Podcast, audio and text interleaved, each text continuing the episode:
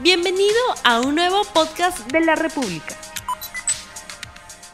Hola amigos de la República, sean bienvenidos a LR Economía, el programa económico del diario La República. Hoy estamos jueves 9 de diciembre del año 2021. Diciembre es uno de los meses del año donde las personas se endeudan para hacer frente a los gastos de las fiestas que implica la fiesta de Navidad y Año Nuevo sobre lo que tiene usted que saber en finanzas personales para no morir en el intento. Hoy vamos a hablar con Ana Reategui, directora de los programas de educación ejecutiva de la Universidad ESA. Vamos con el programa. Hoy vamos a hablar sobre planificación financiera de cara a las fiestas de diciembre. Como se sabe, las personas tienen mayor sobrecarga en gastos, ya sea para arreglar la casa, para comprar los regalos, para la cena, para gestionar un viaje en las fiestas de Navidad y Año Nuevo. ¿Qué hacer para no sucumbir financieramente en diciembre?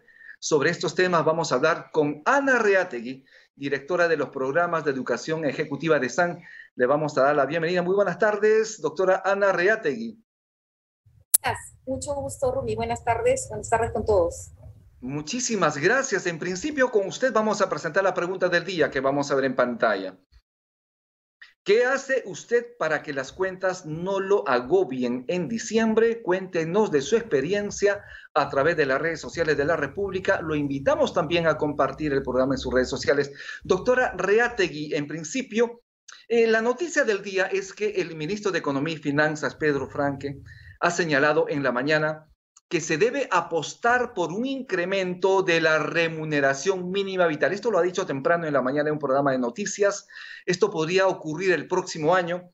Él señala que las condiciones para un incremento del sueldo mínimo están dadas debido a que hay una importante recuperación de la economía. ¿Usted considera factible en estos momentos incrementar, elevar el sueldo mínimo? La verdad es que no soy muy este, eh, proclive a, ese, a esa medida porque normalmente entiendo que en la mente de, de, los políticos y técnicos eh, lo que se quiere es que las empresas, a, las empresas a las que les está yendo mejor este, puedan transferir parte de sus excedentes a los salarios de los trabajadores, lo cual, desde, mirándolo desde ese punto de vista, está bastante bien. Eh, pero normalmente las empresas a las que tienen un rango medio alto no suelen pagar o tener dentro, dentro de su personal gente que gane el sueldo mínimo. Normalmente están pues sobre los 1.500, sobre los 1.800 o 2.000. Por lo tanto, eh, son las pequeñas empresas, las más chicas y las que están en el mundo informal muchas veces, las que suelen pagar el sueldo mínimo. Por lo tanto, algo que puede ser bueno desde el punto de vista de la intención que pueda tener el ministro, creo que es poco eficaz, poco eficiente eh, desde el punto de vista de a quién se quiere ayudar, porque no creo que las pymes, o, o mejor dicho, para las pymes y para las pymes formales como para las pymes informales, eh, el incremento de los costos en un proceso todavía frágil de recuperación. Si bien ha habido recuperación, creo que todos estamos de acuerdo que todavía la economía está frágil. Y, y desde ese punto de vista, hacerse de, de incrementos de costos este, puede ser problema para estas empresas, más allá de que la intención del ministro sea buena. Vamos a ver qué es lo que deciden, porque obviamente también tendrá que pasar por el tamiz del Consejo Nacional de Trabajo, que implica también la participación del Estado, de las empresas y de los propios trabajadores. Vamos a estar atentos y obviamente en LR Más Economía se lo vamos a contar. Doctora, en principio, ¿qué tanto diciembre es un mes de, bueno, este mes de fiestas, pero también es un mes de gastos? ¿Qué tanto es el gasto que se realiza en, este mes, en el último mes del año? Bueno, este, creo que es imposible sucumbir al frenesí que, trae la, las fiestas de fin de año, ya sea la Navidad misma o el Año Nuevo.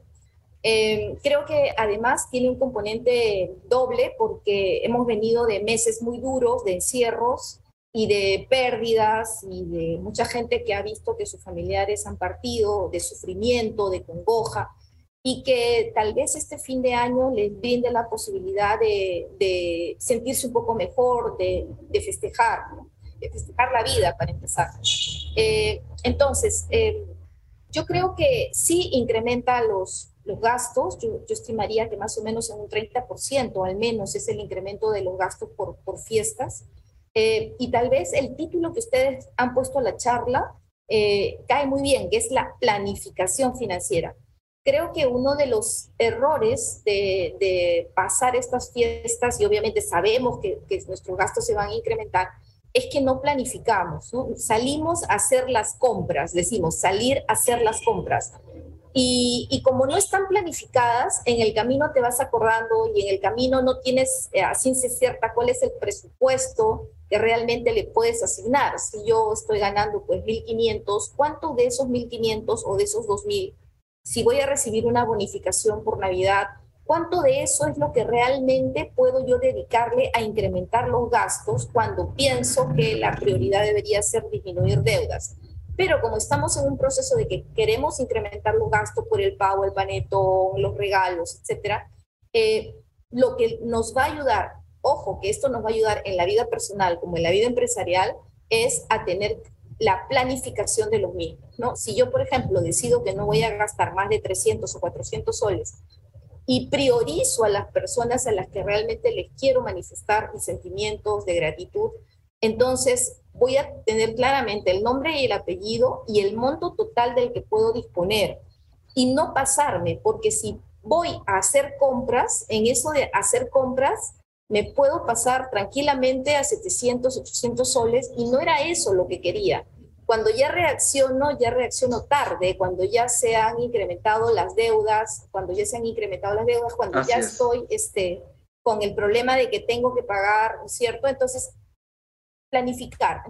monto total, las personas que, a quien quiero dar, brindar mi gratitud y cuánto voy a dedicarle a la cena, cuánto voy a dedicar a esto, y no salirme, más bien empezar al revés, ¿no? Teniendo el monto total, teniendo el monto total, más bien voy este, diciendo, ok, esto es para esto, y creo que cuando uno se ajusta, realmente puede encontrar cosas simpáticas, este, bonitas, sin caer en el exceso, ¿no? Sin que compre por comprar, si de repente dentro del presupuesto soy capaz de ubicar cosas muy interesantes a, precio a bajo costo. Doctora, Doctora Reategui, lo que usted nos está hablando entonces es planificar, pero se debe planificar, obviamente, empezando por, una, por un presupuesto. Lo que usted nos está hablando es de un presupuesto, ¿no? Definitivamente esto es muy importantísimo, pero el 15 de diciembre, como usted sabe, vence el plazo para que las empresas depositen la gratificación a los trabajadores en el sector formal. Esto es un alivio para mucha gente, pero ¿qué es lo más recomendable en momentos donde todavía la pandemia no arrecia y hay riesgo de una tercera ola en el país? Eh, sí, realmente la, economía del Perú, como todas las economías, aún está frágil, ¿no? Yo diría que vamos a continuar frágil hasta junio del, del 2022. Por lo tanto, uno se tiene que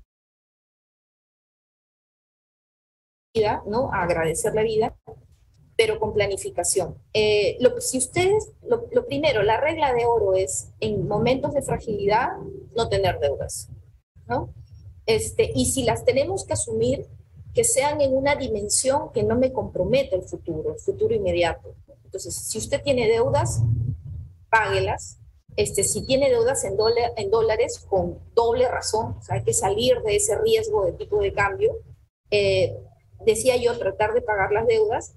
Y si tengo que asumir deudas porque quiero incrementar el gasto por la Navidad o, porque quiero comprarle ropa a mis hijos, porque crecieron, porque ya llega el verano, porque hay que renovar el, vestuario, lo que fuera, entonces que sea un endeudamiento que no represente pues 10, eh, 20% de, de mis ingresos en exceso, ¿no? Entonces, este, porque sé que esa es una cantidad que yo podría, con, no con tal vez con algo de esfuerzo, pero que podría pagar durante enero y febrero, ¿no? De repente me ahorro si es que quiero pagar en una sola cuota, en, en un solo mes, porque no quiero pagar intereses, pero de repente cedo un poquito de intereses, pero no, no demasiado, de repente enero, febrero, acepto fraccionar esa pequeña deuda que tengo, pero sé que puedo hacer frente a ella en cualquier momento. Doctora, tenemos preguntas del público, esto es... doctora, permítame, eh, tenemos preguntas del público, esto es LR más Economía, y nos preguntan lo siguiente, solo hasta el 31 de diciembre de este año se puede retirar el 100% de la CTS, de la compensación por tiempo de servicio, ¿En qué podría invertir mi dinero si lo retiro de una caja municipal, de un banco o de una caja o de una financiera? ¿Cuál sería la mejor opción de inversión para que ese dinero no pierda valor? Sí, hay una, hay una regla que, siempre se dice, ¿no? Un tercio en cash, un tercio en oro y un tercio en, en, tierras, ¿no? Este, y, lo, que, lo peor que podría hacer uno es utilizar la CTS para, para gasto corriente, por ejemplo, para utilizarlo para la Navidad o utilizarlo para regalos. Eso sería lo más absurdo del mundo. Si uno va a utilizar el CTS, que sea para, si uno realmente, si realmente estás endeudado, te deudas, pues, este, salirte de esas. Segundo, este, si tienes la posibilidad de comprarte algún bien, un bien que sea perdurable, como una pequeña vivienda, una pequeña oficina, un estacionamiento de repente el cual pueda alquilar, ¿no? Algo que me genere en el futuro una renta. Si yo puedo trabajar con un auto, este, que sea un auto, pero no un auto tal vez para mi uso personal, ¿no? Sino un auto que de repente me permita eh, transportar mercaderías, un auto que me lleve, que traiga pasajeros, este, si voy a comprar una refrigeradora, que sea porque yo realmente pienso que a la refrigeradora le puedo sacar este jugo y puedo vender, no sé, marcianos o cosas por O sea, algo que me permita que, que realmente sea una inversión, ¿no? Una inversión es aquella que te permite generar flujos futuros, algo que te permita generar nuevos ingresos como por ejemplo una pequeña oficina que le alquilaré, un pequeño estacionamiento que al cual alquilaré para, para un carro que me dará una renta mensual. Si, este, cosa, si es una refrigeradora, yo la voy a usar para mi consumo, pero también voy a hacer otras cosas para vender. Si es un auto, lo usaré para mí, pero también voy a generar ingresos. No, siempre pensando en qué puedo lograr con ese activo que quiero comprar y cuántos ingresos me puede generar después. Lo que significa entonces... Yo les aconsejaría mucho ahí. Sí, lo que significa entonces que el dinero tiene que ganar dinero y si se está retirando dinero de la CTS y si se ha retirado dinero de las AFPs porque también hubo la posibilidad de ese retiro de 17.600 soles por única vez, entonces la idea es, usted nos señala así, que ese dinero tenga que ganar valor, tiene que tener rentabilidad. En ese sentido, ¿qué instrumentos financieros son los más recomendables de cara a generar rentabilidad para el próximo año? A ver, hay que diferenciar entre lo que son activos financieros y lo que son activos reales, ¿no? Los activos reales son los que yo he estado hablando, un departamento, una cochera, eh, una oficina, ¿no? Este, un carro para, para trabajar, una refrigeradora para trabajar. Esos son los activos reales. Los activos financieros son más bien hacer un depósito en un fondo mutuo, son invertir en la bolsa de valores, este, no sé. Y ahora en realidad eh, gente sencilla eh, está comprando bitcoins, ¿no? O sea, eh, entonces yo creo que mucho depende de, de cómo se analiza uno. ¿Cuáles son tus fortalezas? Si, por ejemplo, las, las tuyas o las mías estarían más por activos financieros, porque podemos entender mejor cómo funcionan los fondos mutuos, cómo trabaja la bolsa de valores, cómo puedo comprar una moneda ahora, ¿no? Con todos estos temas de finanzas o la fintech, o utilizarlo para dar créditos a través de fintechs. Entonces, si yo pienso que tengo cierto dominio y no ignoro cómo son esas formas de, de inversión, pues claramente ese es un, un camino y también tengo que medir qué tan adverso al riesgo soy, ¿no? si soy muy nerviosa, este, no voy a estar pensando que invierto en un fondo y después que el fondo se cae el próximo año porque viene la tercera ola y yo ya estoy aterrada y al toque saco mi dinero. No es así. Entonces uno tiene que tener calma y decir, estas inversiones no son para mañana, son esas inversiones son para dos, tres años, no me las voy a timbiar, ¿no? Entonces dices, no, si yo soy muy nerviosa, de repente busco otro tipo de, de, inversiones. Por ejemplo, alquilar una cochera que podría rentar y que ahí está y está en un metro cuadrado y lo veo, ¿no? Entonces, este, eh, ¿dónde se sienten más cómodos? Es mi primer consejo. Y ahí ir caminando, ¿no? Y separar Doctora qué quieres manejar. Doctora Reategui, nos están preguntando si es recomendable utilizar tarjetas de crédito y retirar dinero a través de la tarjeta de crédito para hacer las compras de diciembre. No, este, nada recomendable, ¿no? Las tasas de interés de, estas, de estos, de sacar dinero con tarjetas, eh, no, no es este, para nada recomendable porque además no debiera. Por eso es que yo le digo a todo el mundo, incluso yo misma, ¿no? Cuando agarro una libreta y me pongo a escribir, ahora todos hemos encontrado después del COVID, uno va a poder decir realmente qué es lo que yo puedo. Quisiera darle la luna, pero no lo puedo, pues. Entonces, y menos tomar deudas de, situaciones tan complejas como sacar plata del cajero. No lo hagan. Si lo tienen que hacer, que sea porque un familiar está muy enfermo, que sea una emergencia, pero nunca para brindar regalos o para un pago. No, imposible. ¿no? Eh, doctora Reate, usted es economista, trabaja en una institución importantísima, la Universidad de SAM, pero también queremos saber cuál es su opinión respecto al tema siguiente. La noticia anterior era el intento de vacar al presidente de la República, hay polarización de alguna manera, y terminados estos intentos de vacar al presidente Pedro Castillo, ¿qué es lo recomendable para lograr gobernabilidad en el país? Y de esa manera también los mercados se tranquilizan. Como todo, Rumi, confianza. ¿no? Este, en la relación de pareja, en la relación de trabajo, en la relación de, un político con, su pueblo, vamos a decir, confianza. La confianza se pierde en 10 minutos y la confianza se gana en 10 años, ¿no?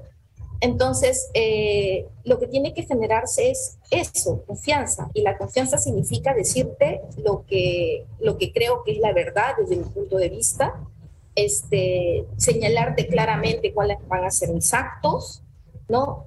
Eh, tener personas efectivamente idóneas para hacer lo que yo pretendo hacer, ¿no? Es como, yo, yo quiero generar, no sé, pues un millón de puestos de trabajo, pero contrato pues a, no sé, a, a un cómics, ¿no? Entonces, no, tiene que haber coherencia entre lo que yo digo y entre lo que yo hago. Y eso va a generar confianza. Lo peor que puede pasarle a la ciudadanía y al Perú en general y a todos los peruanos es que nuestras expectativas económicas respecto al crecimiento de nuestro país se comiencen a debilitar.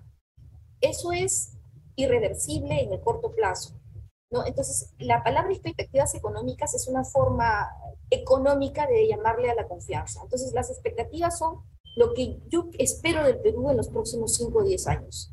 ¿No? Entonces yo digo, bueno, yo creo que va a crecer 2-3%, creo que va a crecer 2-3%, bueno, creceremos 2-3%, pero ese no es, eso, esa cifra no es la que el Perú necesita. El Perú necesita un 7-8%, ¿no? Durante mucho tiempo. Entonces, alcanzar un 7-8% significa realmente poner todos los motores de la economía en funcionamiento y para que todo eso funcione requiere pues un gran coordinador, grandes coordinadores, un gran ejercicio de liderazgo que le permita decir a toda la ciudadanía, por aquí es la ruta, yo te creo y por ahí iremos, ¿no? Entonces, eh, creo que es restablecer la confianza, porque es claro que la vamos perdiendo en el camino y eso hay que decirlo con todas sus letras.